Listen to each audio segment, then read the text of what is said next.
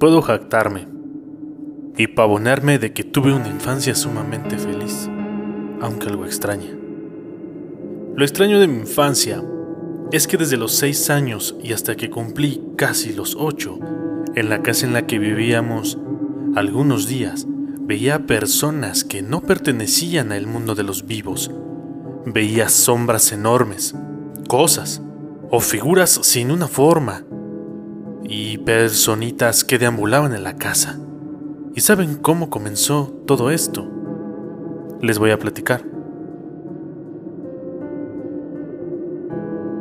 Mi organismo tenía la particularidad de no enfermarse para nada durante todo el año, a pesar de las naranjadas congeladas y la comida chatarra después de la escuela. Pero, justamente siempre y durante algunos años, un par de días antes de la noche del Día de Brujas y antes del Día de Muertos, cuando mis primos visitarían la casa para salir a pedir calaverita, me enfermaba de gripa. Y aunque en ese entonces no era una gripa que te pudiera matar como la influenza o el COVID, mi mamá por nada del mundo me dejaba salir a jugar con mis primos durante la noche.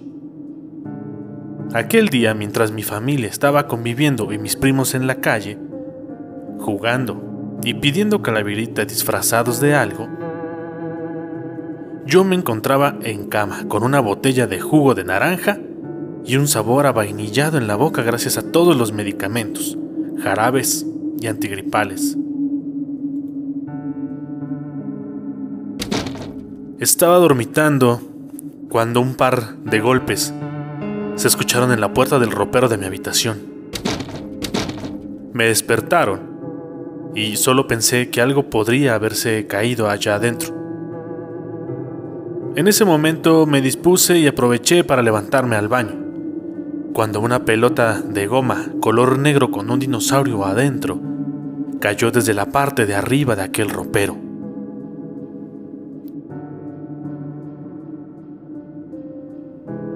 Y por su gestión, o no, sentí mucho miedo y traté de llegar más rápido de lo que pretendía al baño.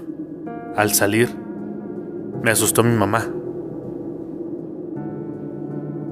ya que se encontraba en el cuarto, pues me dijo que escuchó que yo la había llamado. Obviamente no.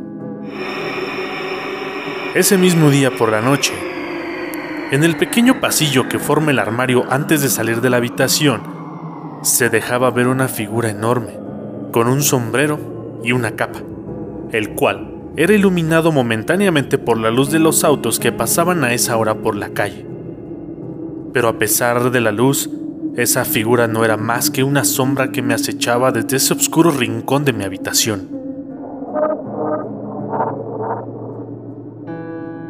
Aquella que fue la primera vez, no sentí miedo. Recuerdo solo haber cerrado los ojos y me volví a quedar dormido. Las apariciones desde ese entonces se hicieron más constantes y variadas. Muchas cosas en la casa desaparecían. Lo noté porque mi mamá me preguntaba por artículos que yo ni siquiera sabía que ella tenía y que mi mamá no encontraba. Así siguieron las cosas, hasta que en una plática, mi mamá y mi tía decidieron dejar juguetes en las escaleras, para que de esta manera pudieran descartar la presencia de duendes, que yo creo que eran estos pequeños hombrecillos que desaparecían las cosas en la casa, y que eran los mismos que corrían por las noches alrededor de ella, atormentándome con sus pequeñas pisadas.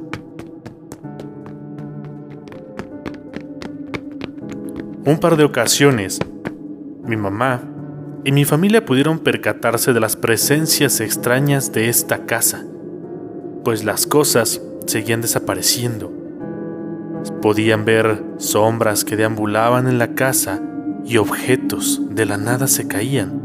Además de que los vecinos siempre nos decían que oían peleas o discusiones que venían desde el interior de la casa, cuando eso jamás pasaba.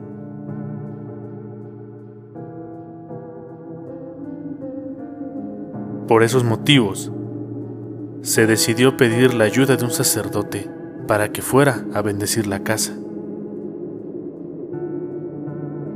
Pero eso solo calmaba las presencias durante algunos días.